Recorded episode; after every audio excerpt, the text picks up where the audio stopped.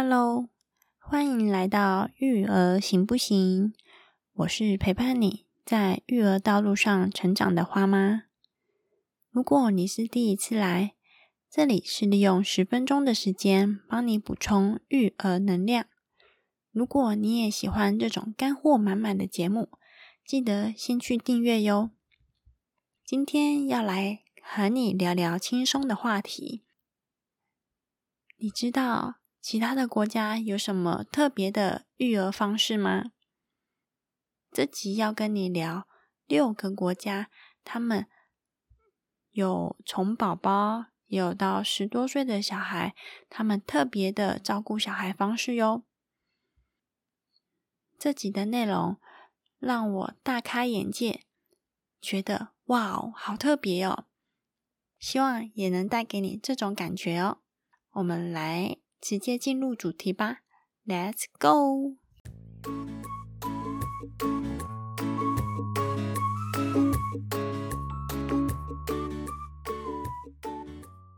我们先从 baby 一出生开始，在北欧国家呢，就像是冰岛，很常见在街道上有宝宝的推车，冰天雪地。白色的雪，寒冷的天气，里头有宝宝吗？一靠近，发现，哇哦，推车里头有宝宝在呼呼大睡。不管是夏天，或者是寒冷下雪的冬天，都是这样。根据美国广播公司 BBC 的报道，在北欧经常可以见到婴儿车。被大辣辣的放在咖啡店门外，并排成一整排。宝宝的父母则在咖啡店内休息。就算户外气温低，父母也会放心的让孩子在雪地里玩耍。这是为什么呢？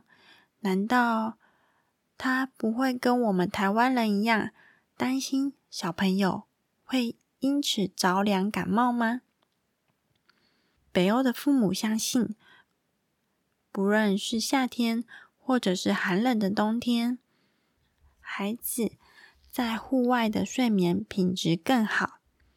当然是有做好保暖措施的前提下，还可以多接触新鲜空气，有助于他们增强体质，降低日后患病的风险。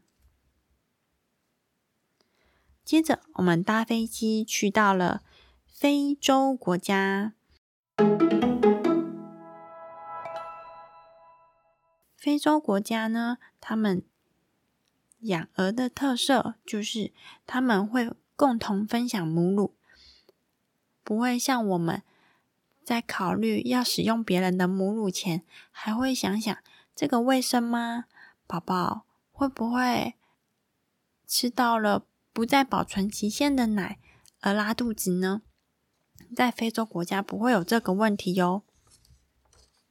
在非洲很多国家，养育孩子属于整个大家庭的责任，即使不是亲属之间，也非常愿意伸出援手，甚至共享母乳。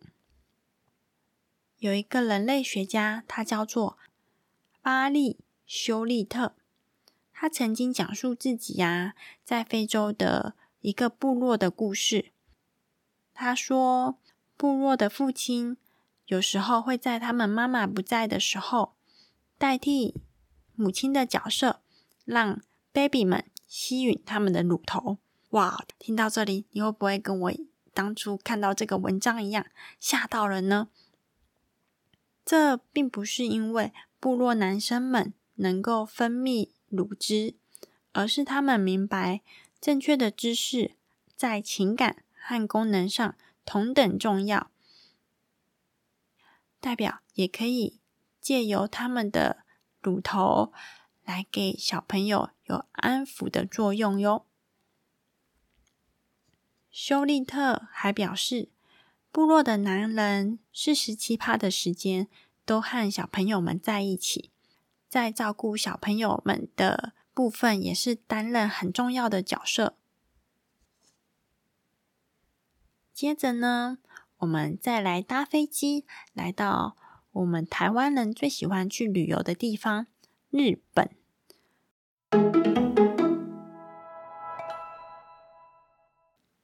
日本呢，是在六岁的小孩，差不多也是小一的阶段，就会自己独立上下学，不需要家长或是学校的校车来接送。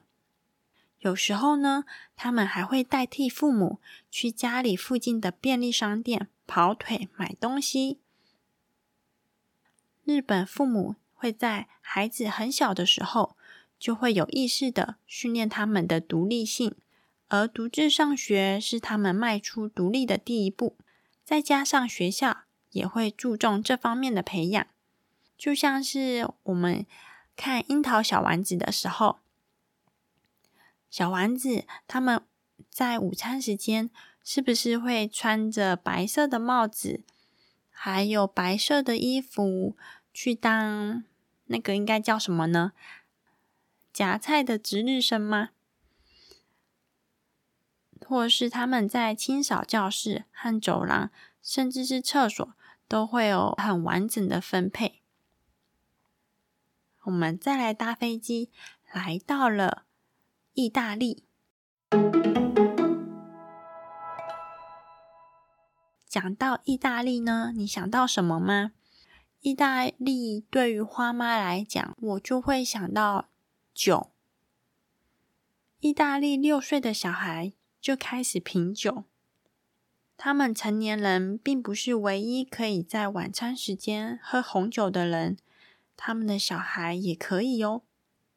根据波士顿大学医学中心的一项研究表示，在意大利父母眼中，小孩从小学习品尝少少的葡萄酒，能够降低成年后成为酗酒者的几率。《每日邮报》就曾经报道，葡萄酒和其他酒精含量较低的，对于意大利人来说。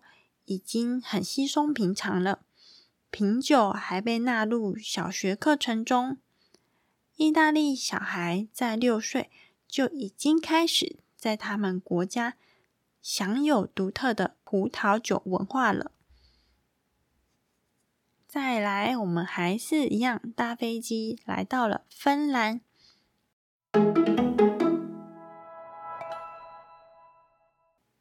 芬兰的小孩，他们七岁的时候才上学。七岁以前都在干嘛呢？他们七岁以前都是在托儿所或者是家里学习。芬兰的父母相信，七岁之前的小孩不需要做上学的准备，而是应该尽情的去玩耍，并将生命的头七年称为创造力的时代。而且，芬兰的小孩到了上学年龄，学校不会安排统一制服，也不会根据他们的成绩高低进行分班，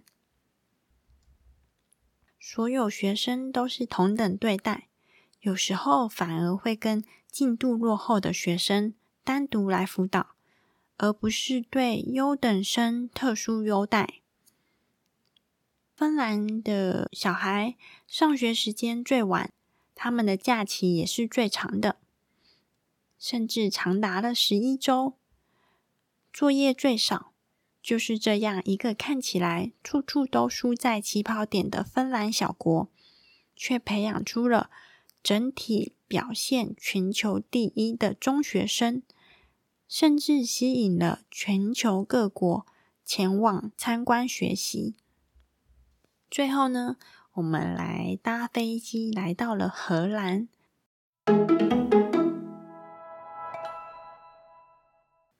在荷兰的夏天，有一个特别的夏天成年仪式，家长会在夜晚将自己的小孩蒙上眼睛，再到森林里放生，要孩子靠着有限的设备和方向感。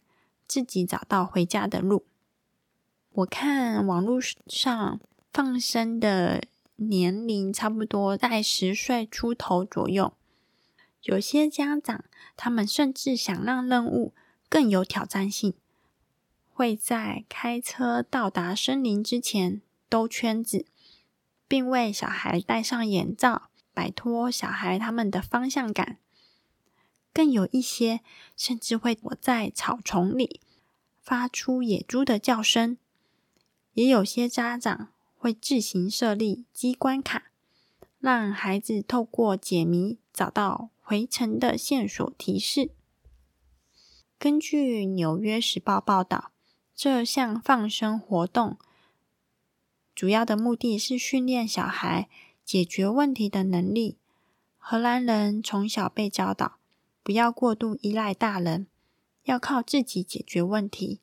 因此，在迈入青春期的阶段，许多父母会让小孩到森林里体验这个活动。也是一个另类的成年礼啦。在任务的过程中，非常具有挑战性。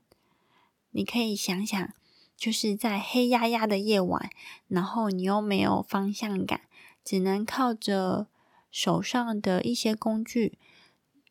我想应该有指南针，还有基本的手电筒，就要自己寻找。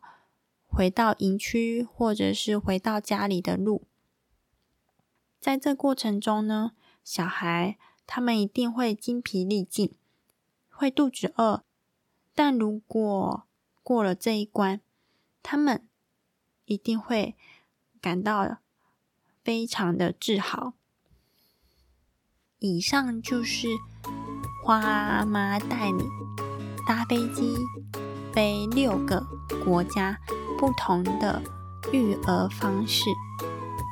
如果仔细想想，我们台湾的特别育儿是是什么呢？